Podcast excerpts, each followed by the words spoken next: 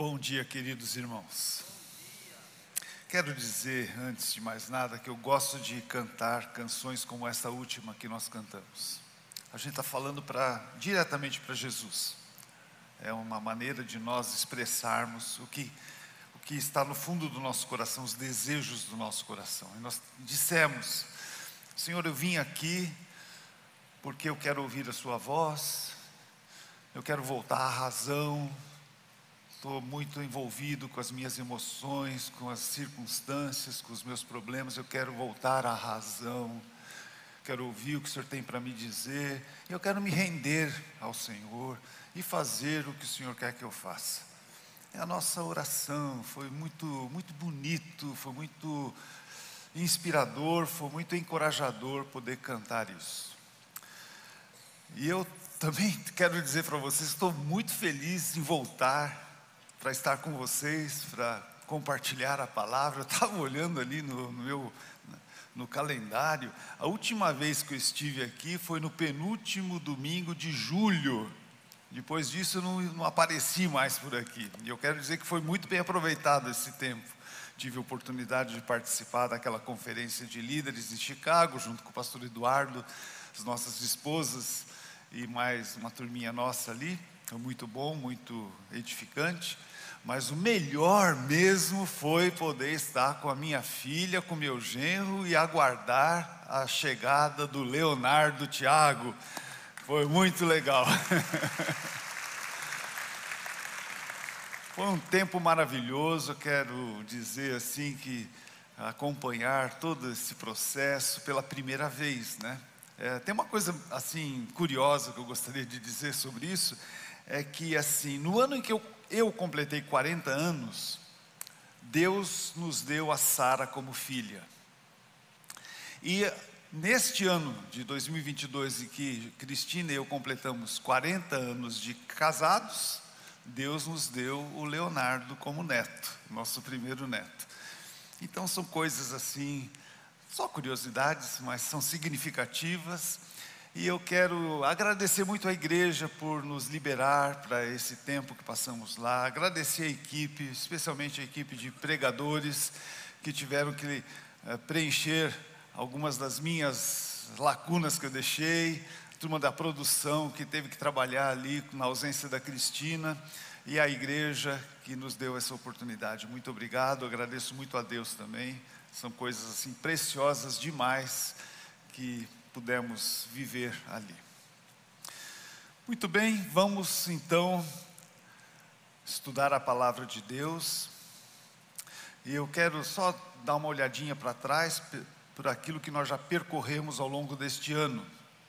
Praticamente todas as pregações deste ano têm sido sobre a pessoa de Jesus. Nós escolhemos falar sobre Jesus esse ano todo. E as séries que nós desenvolvemos, as séries de pregações, têm procurado explorar detalhadamente diferentes aspectos do Filho de Deus. E quando eu pensei nisso, que nós temos feito ao longo desse ano, isso me fez lembrar de uma história que o nosso professor de hermenêutica no seminário, hermenêutica, uma palavra difícil, mas ela é simples, né? Hermenêutica é a arte de interpretar um texto que a gente lê para explicá-lo, para entendê-lo e explicá-lo. Né? No nosso caso aqui é o texto da Bíblia. Né? Quando a gente faz a matéria de hermenêutica no seminário, é para a gente entender o texto da Bíblia. Muito bem. Esse professor, na sua aula inaugural, ele contou uma história para gente, uma história verídica, para ilustrar a importância da observação minuciosa do texto bíblico para que nós nos tornássemos bons expositores da palavra de Deus, porque era para isso que a gente estava lá, né? nós queríamos aprender como expor a palavra de Deus no nosso ministério pastoral. Então vou contar essa historinha para vocês que nós ouvimos naquela aula inaugural. Foi, é sobre o, o professor Louis Agassiz. Ele era um zoólogo suíço que dava aulas na Universidade de Harvard no final do século XIX.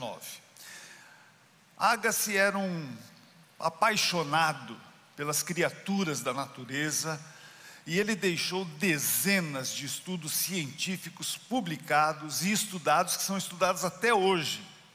Muito importante o trabalho dele. Ele foi realmente uma autoridade neste assunto.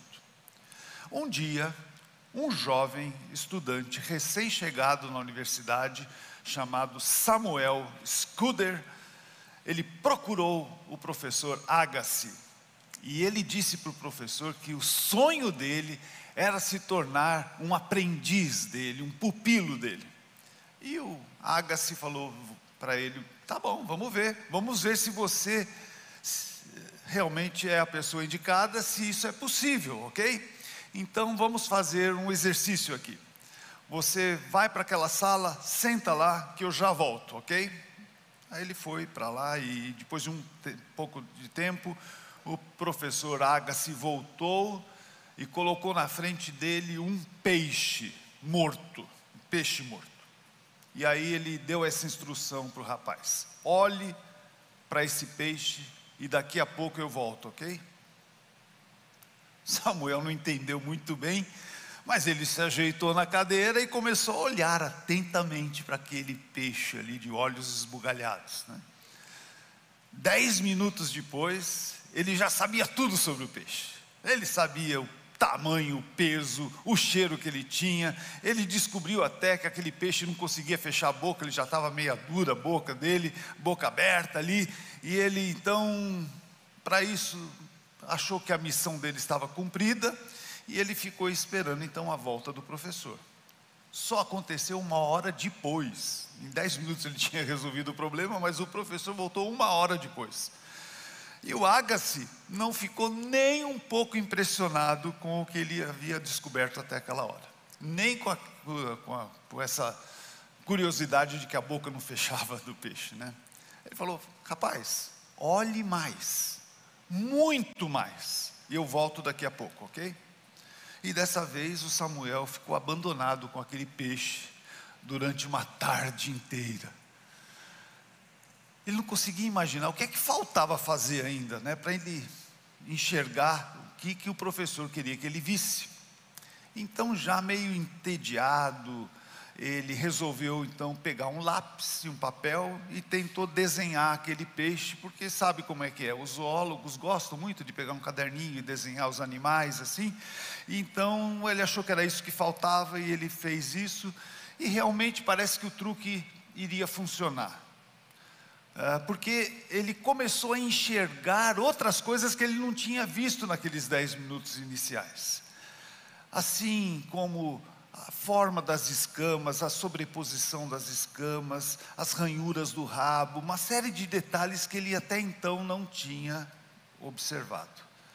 Quando o professor Agassi abriu a porta, Samuel achou que ele estava marcando o primeiro gol logo de cara e ele falou: Agora, professor, eu percebi o quanto tinha visto muito pouco daquela primeira vez. Agora eu vi muitas outras coisas mais. E o Agassi abriu um sorriso e mandou Samuel continuar olhando o peixe. Ele, o professor nem chegou a entrar na sala, ele só deu uma olhadinha e já foi embora. Ele, olha, encomendei um lanche para nós, daqui a pouco eu volto, ok? Continuo olhando esse peixe aí. Já era de noite, quando finalmente o professor Agassi voltou com os dois sanduíches, e aí ele encontrou uma mesa e um Samuel totalmente, completamente cobertos e sujos daqueles restos de peixe que ele havia destrinchado sobre a mesa e ali muito cansado, exausto de tanto observar, observar, mas com uma excitação, como se ele fosse um alien descobrindo um planeta novo, ele enxugou o suor do rosto e falou: Quanta coisa eu descobri agora sobre esse peixe. Veja só, os dois lados absolutamente simétricos e os órgãos são bem pareados. E aqui veja só o intestino está eh, acomodado desse jeito. E aí os dois entraram naquela conversa e eles ficaram conversando e trocando as maiores intimidades daquele peixe. Sabe, gente, essa ilustração, essa história, ela tenta representar muito bem o que nós tentamos fazer durante esse ano. Nós tentamos destrinchar tudo que a Bíblia, tudo não, o que nós conseguimos ver na palavra de Deus a respeito de Jesus. Nós, nós tentamos entender o que é o Senhor Jesus, nós tentamos dissecar a pessoa de Jesus, entender quem Ele é, nos seus mínimos detalhes. Esse foi o nosso grande esforço ao longo deste ano. Nós pudemos ver como Jesus foi, especialmente, né, nós paramos principalmente para ver Jesus da perspectiva do apóstolo João, que era o discípulo amado de Jesus. Nós passamos boa parte deste ano no Evangelho de João, vendo aquelas ilustrações, os, os atributos de Deus, as obras de Jesus, as ilustrações que ele contava, as parábolas, as histórias os contatos que ele teve, os relacionamentos, nós aprendemos tantas coisas ali, muitas facetas da personalidade e dos valores do nosso Senhor Jesus. Nós ouvimos o próprio Jesus descrevendo-se a si mesmo, falando a respeito de si, quem ele era, o que ele veio fazer, usando muitas figuras de linguagem, muitas parábolas também, às vezes falando bem de forma explícita quem ele era. Nós chegamos até nessa última série de pregações a fazer um exercício pessoal quando fomos desafiados a colocar Jesus é, escrever ali no café memorial o que Jesus é para nós pessoalmente, a nossa visão pessoal de Jesus, né? o que ele representa para nós, como nós vemos o Filho de Deus. E hoje nós iniciamos a última série de pregações do ano.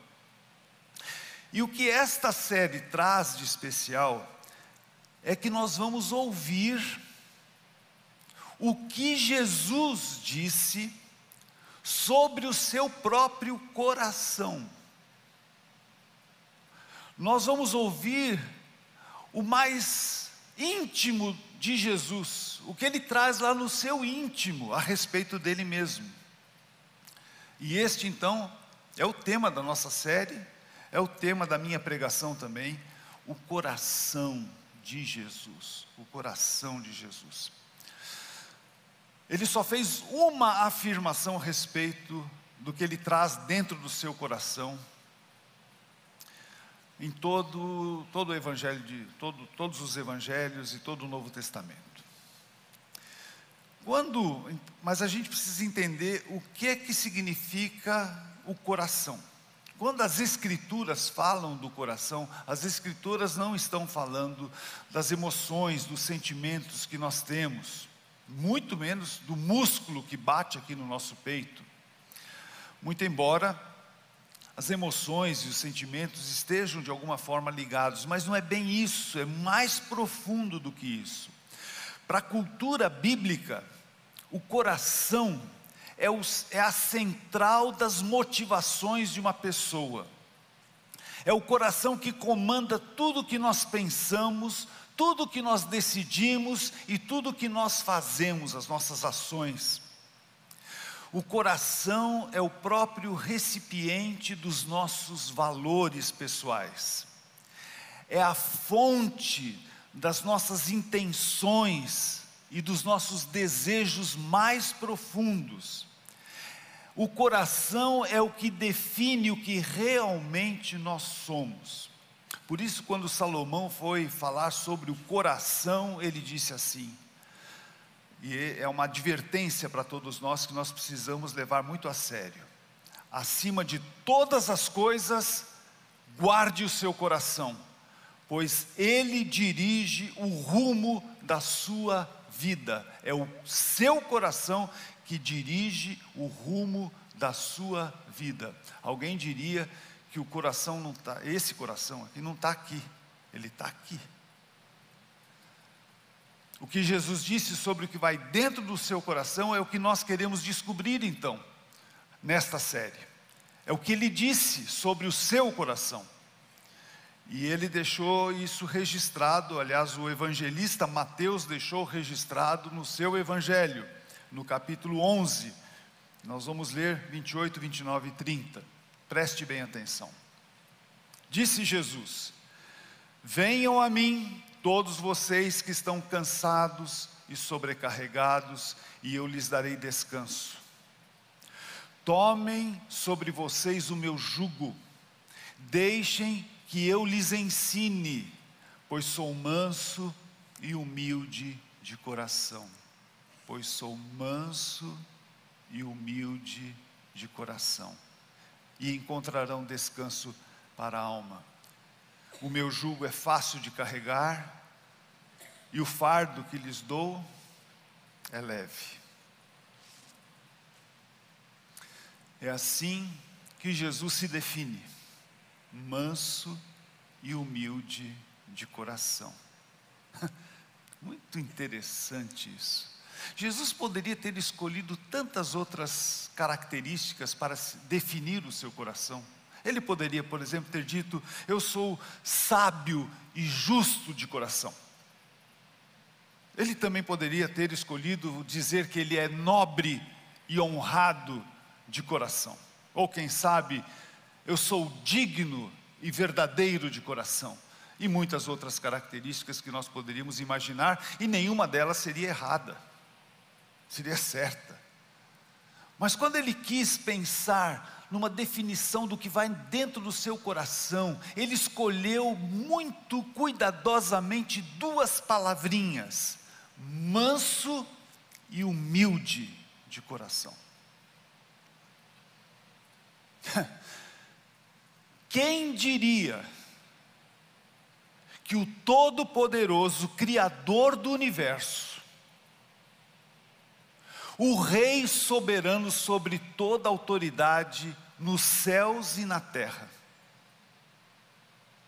se descreveria assim: Eu sou manso, manso.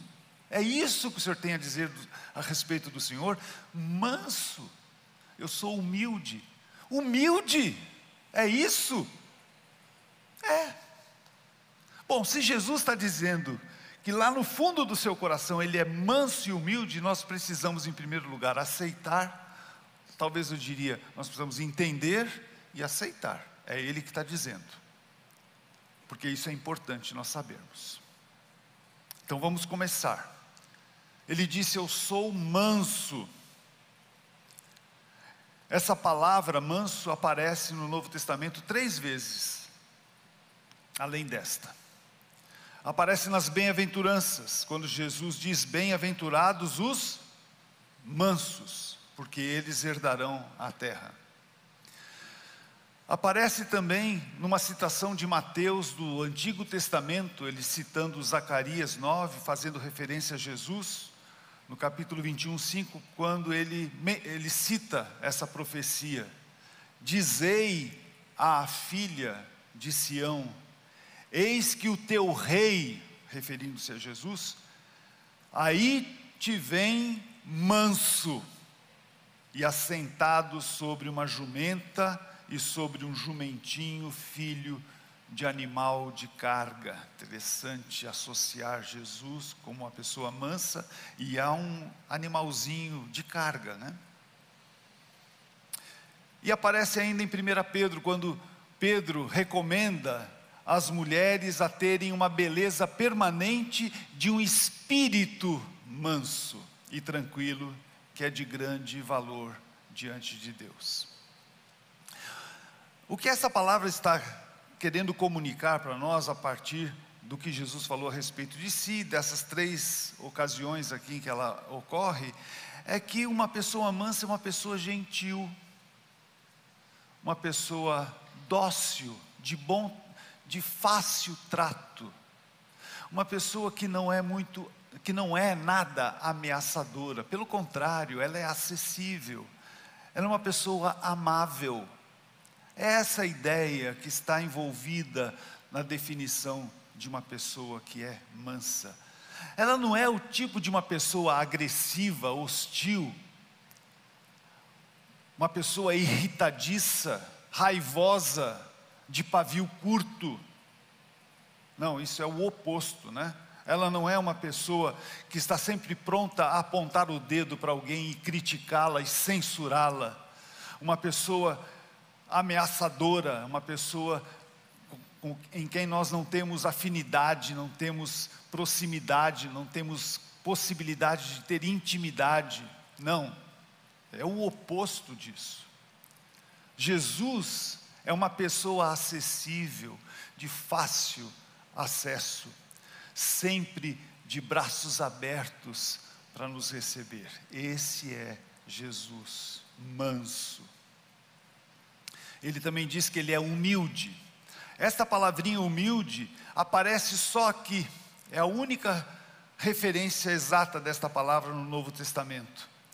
E ela descreve alguém despojado de poder, de status, de imposição, mas alguém mais nessa posição de estar disposto a servir os outros estar à disposição dos outros, para ajudar os outros. Eu sou humilde nesse sentido. Talvez Paulo tenha chegado mais próximo de definir o que Jesus estava querendo dizer quando ele disse que ele era humilde, lá na carta aos Filipenses, quando ele disse: Seja a atitude de vocês a mesma de Cristo Jesus, que, embora sendo Deus, não considerou que o ser igual a Deus era algo a que devia apegar-se, mas esvaziou-se a si mesmo, vindo a ser servo, tornando-se semelhante aos homens, e sendo encontrado em forma humana, humilhou-se a si mesmo. Assim Jesus é humilde, sem muita pompa, sem muitos melindres, sem, muitas sem nenhuma barreira, extremamente acessível e disposto a servir-nos, para que nós tenhamos o melhor do que Deus tem a oferecer para nós. Jesus veio para trazer o que Deus tinha de melhor para nós, ele veio para nos servir.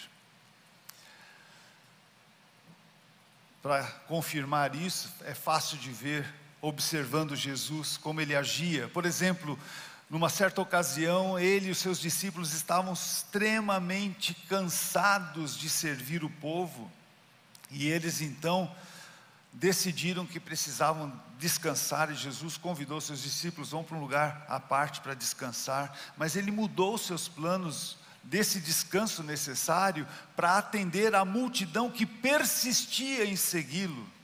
E o texto diz que ele ficou muito compadecido daquela gente, porque ele via aquela gente como ovelhas que não tinham pastor, que precisavam de cuidado. Então ele mais uma vez pediu para a multidão se assentar, ensinou mais, um pouco, ajudou as pessoas que estavam enfermas e depois as alimentou com a multiplicação dos pães e peixes. É esse Jesus de que nós estamos tratando, sempre de braços abertos a quem precisa dele, a quem o busca, ele atende, ele acolhe, ele ajuda.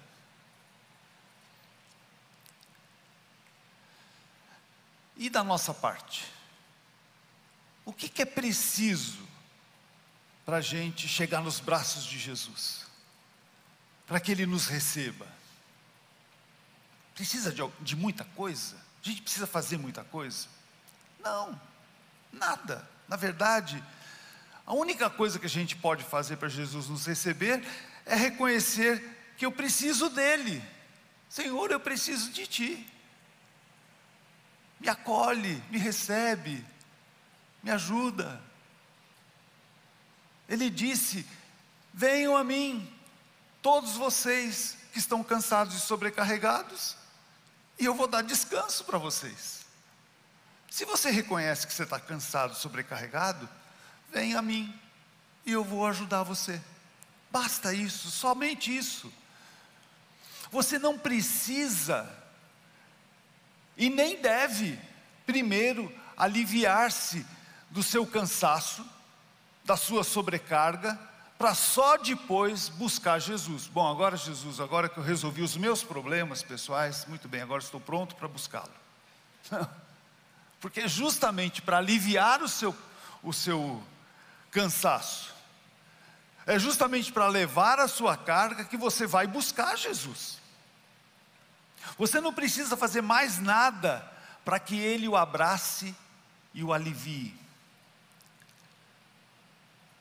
Com certeza, a melhor história que Jesus contou para mostrar o seu coração manso e humilde foi a história do filho pródigo, que nós ouvimos recentemente. Há uns domingos atrás, o Felipe mostrou que o pai, o Felipe Magalhães aqui que nos dirigiu no louvor, que o pai não aceitou a proposta do filho que ofereceu-se para ser recebido como servo agora, não como filho, mas como um empregado do seu pai. Não, o pai não aceitou essa proposta. Porque nós não temos condições de oferecer nada para Jesus, para ele nos receber. Porque, como o Felipe afirmou naquela pregação, várias vezes ficou bem marcado para mim, a conta não fecha. A conta não fecha aquele filho, não tinha como pagar a herança que ele desperdiçou, a herança do seu pai que ele desperdiçou, nem mesmo com o seu trabalho escravo. A conta não fecha. Ou o pai o recebia como filho, ou ele não o receberia. Mas o pai o recebeu como filho. E eu diria mais: Jesus, como aquele pai, abraça-nos exatamente como estamos, esfarrapados, sujos e mal cheirosos. Essa é a, a história que Jesus contou. Jesus não falou que quando o pai viu o filho chegando, ele ficou esperando o filho chegar, e quando o filho chegou perto dele, falou: Rapaz, vai lá para dentro tira essa roupa suja, toma um banho, depois vem cá, a gente vai conversar. Não, não foi assim. Quando o pai viu aquele rapaz, todo esfarrapado, todo sujo, chegando perto da casa, o pai correu até ele, abriu os braços e o abraçou, como ele estava, do jeito que ele estava, cheirando a porco, a lama. Jesus é assim, é assim que ele nos recebe, porque ele é manso e humilde. E não serão os nossos pecados que o impedirão de abraçar-nos. Não serão os nossos pecados que o impedirão de abraçar-nos. Pelo contrário, ele faz questão de abraçar pecadores que precisam ter os seus pecados lavados e purificados. É para isso que ele veio. Jesus só não abraça quem não o busca. Jesus só não abraça quem se acha autossuficiente. Jesus só não abraça quem o despreza. Jesus só não abraça quem o rejeita. Nem poderia. Ele continua oferecendo o seu amor sempre. O amor de Jesus está sempre disponível a quem quiser. Mas a palavra de Deus também afirma que ele resiste aos soberbos, porque a sua graça está só disponível para os humildes, mas ele dá graça aos humildes. Muito bem, é assim que nós chegamos a Jesus, cada um de nós chegou assim.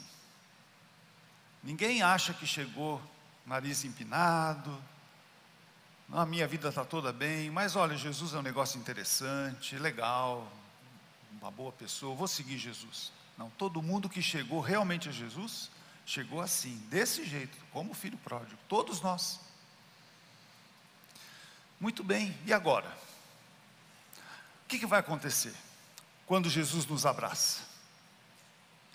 Ele vai nos ajudar a tornar o jugo da nossa vida suave e o fardo da nossa vida leve. Há muitas coisas que precisam ser feitas quando nós nos aproximamos de Jesus do jeito que estamos. Há muita coisa que precisa ser mudada, muitos hábitos, muitas coisas vão acontecer.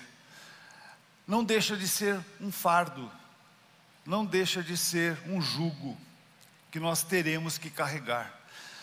Mas esse fardo e esse jugo são muito diferentes daqueles que nós carregávamos antes, porque eram fardos e justos e julgos de pecado, de rebeldia, de egoísmo, de orgulho, fardos pesados demais para carregar, que nos levava a consequências terríveis. E o pior, nós os carregávamos sozinhos, não tínhamos ajuda de ninguém para carregar e isso nos ia autodestruindo. Agora nós vamos carregar o, o jugo e o, e o fardo de Jesus, que nada mais é do que as correções que precisam ser realizadas na nossa vida, os hábitos que precisam ser mudados. Ele nos ajudará a transformar o nosso coração, para que o nosso coração seja como o coração dele, manso e humilde. Esse é o nosso jugo, esse é o nosso fardo. Transformar o nosso coração como o coração de Jesus, manso e humilde. E é muito diferente daqueles fardos que carregávamos antes, porque aqueles eram prejudiciais, esses são perfeitamente benéficos para nós.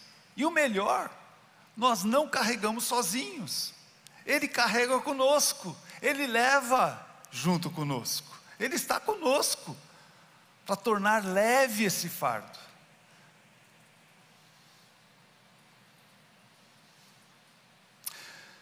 Eu tive uma experiência que eu quero contar para vocês dessa minha viagem lá para a Inglaterra. Eu acho que vai ilustrar bem o que eu estou querendo comunicar para vocês hoje. Eu sofri um pequeno acidente lá umas duas semanas antes de voltar para o Brasil, eu estava preparando café e eu fervi bem a água, né? Aí tinha cafeteira, eu joguei aquela água fervente na cafeteira e por alguma razão eu esbarrei naquela cafeteira, aquela cafeteira veio, aquela água quente veio sobre mim e caiu na minha perna, era o que eu percebi à primeira vista, e eu pulei feito um um desgraçado ali na, naquela aquela sala ali, tentando livrar a minha perna daquela água quente, e até eu consegui. A minha perna se livrou. Mas eu não tinha percebido, eu estava de meia, e a água quente caiu na minha meia grossa e ficou muito tempo ali. Quando eu tirei a meia, veio pele, veio tudo. Meu dedo estava em carne viva. E doeu muito, muito mesmo. E eu fiquei até meio em estado de choque, assim, fiquei meio desorientado. O que, que a gente faz quando isso acontece? A gente busca ajuda, né? E a, vamos para o hospital, vamos para o hospital, vamos resolver isso, vamos tratar desse problema, porque isso é um problema sério, uma queimadura grave, né? No meu, no meu dedo.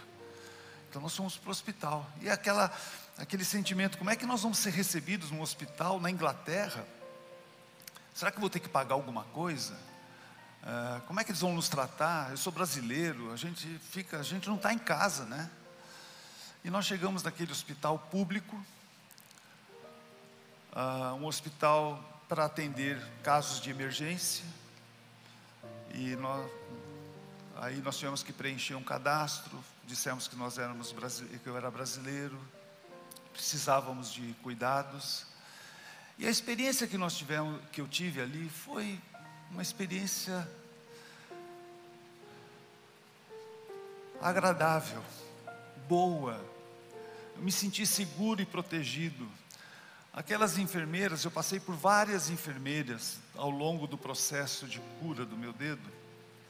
Todas elas, nenhuma delas foi diferente, todas elas extremamente atenciosas, cuidadosas, e, e assim foram aplicando o, o que precisava ser aplicado para o meu dedo voltar ao normal. Eu estava preocupado como é que eu ia voltar para o Brasil, carregando mala de chinelo no dedo, com dor no meu dedo e tudo mais, né? E, e ao final do período, eu, eu estava em condições. Estou de sapato, estou andando na, normalmente, meu dedo curou, graças a Deus.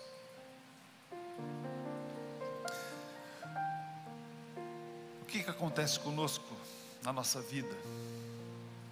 Nós nos ferimos acidentalmente, como foi o meu caso com o café, com, com a água, ou intencionalmente às vezes, quando cometemos pecados intencionais, sempre abre uma ferida na nossa alma. Abre uma ferida, e essa ferida precisa ser tratada, essas feridas precisam ser tratadas, porque senão elas vão nos prejudicar muito, talvez infeccionem aqui dentro, precisam ser tratadas, assim como eu corri para o hospital e encontrei a ajuda daquelas enfermeiras tão tão acolhedoras, tão gentis, tão amáveis, tão cuidadosas comigo, assim nós encontramos Jesus, que vem para tratar das, nossas, das feridas da nossa alma, vem curar as feridas da nossa alma. Nós corremos para Jesus e falamos com Ele.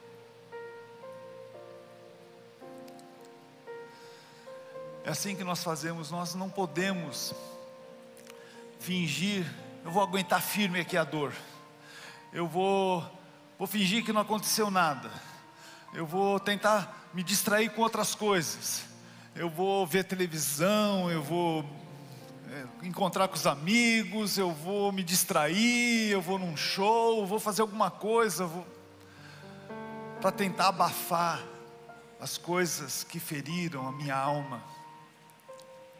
Isso não vai fazer bem para você corra para Jesus.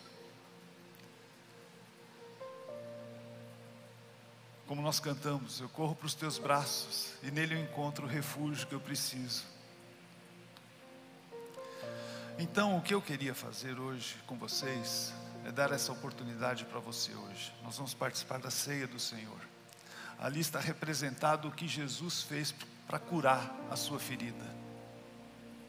Ele derramou o seu sangue que purifica todo o pecado. Ele está de braços abertos para você.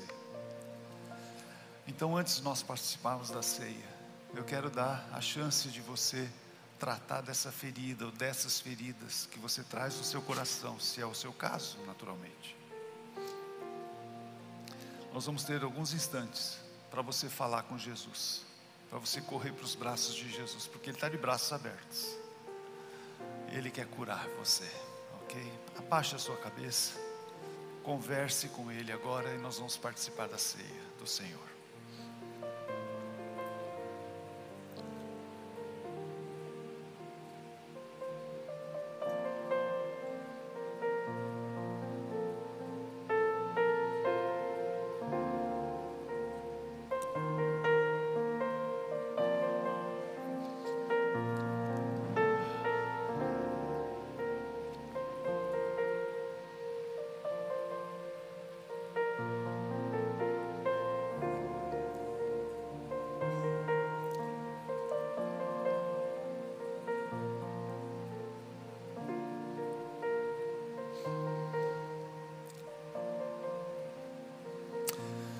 Senhor Jesus, orações, pedidos, clamores, pedidos de ajuda, pedidos por socorro, confissões estão sendo feitas nessa hora.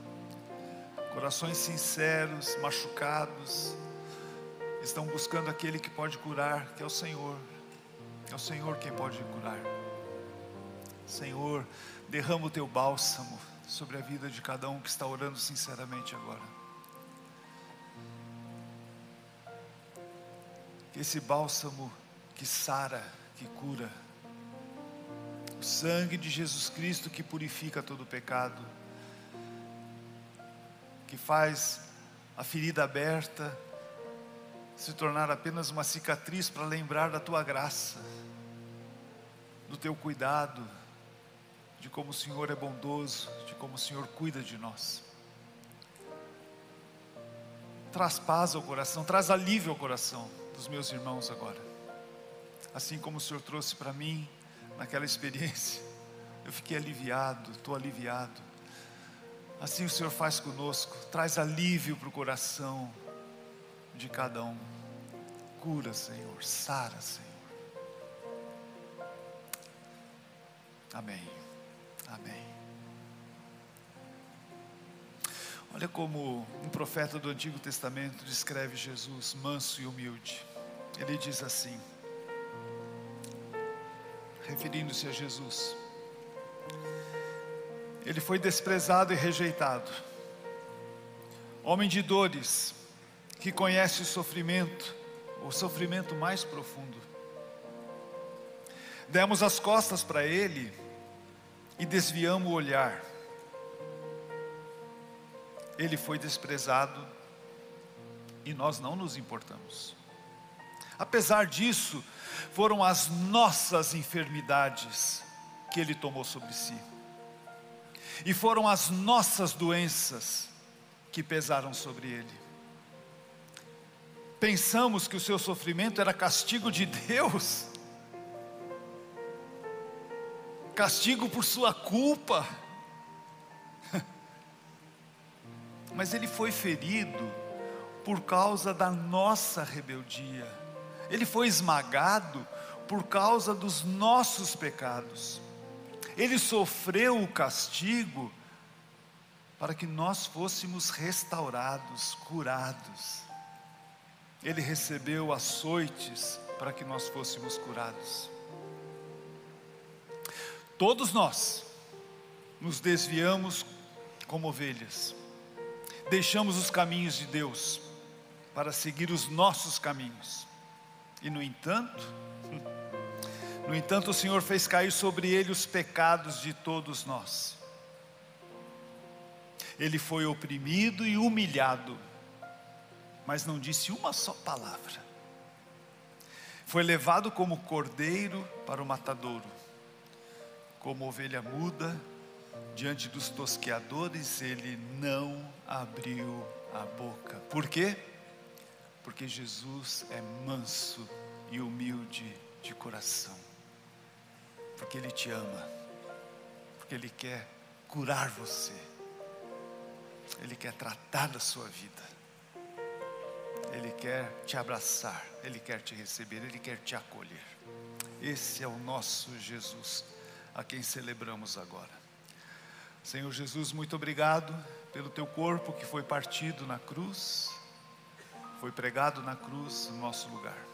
Senhor Jesus, muito obrigado pelo teu sangue que foi derramado para purificar os nossos pecados. Eu convido você que está aqui, você que está aí em casa, onde você estiver, que juntos celebremos o nosso Senhor Jesus, manso e humilde de coração, comendo pão e bebendo cálice.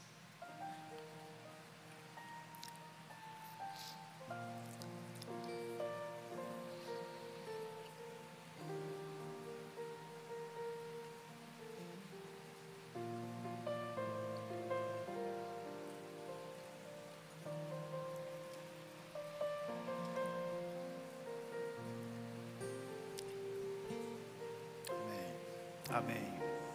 Depois você pode entregar os cálices na saída, tem os lugares para você colocar. E nós assim estamos encerrando esse momento de aprendizado da palavra de Deus, de experiência íntima com Jesus, com seu coração. Sabe o que, que eu fiz depois que eu voltei para o Brasil? Curado. Eu abri o Google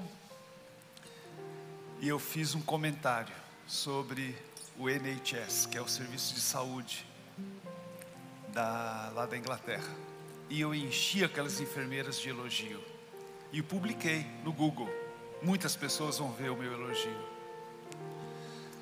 E para não contente com isso, eu abri o site do NHS.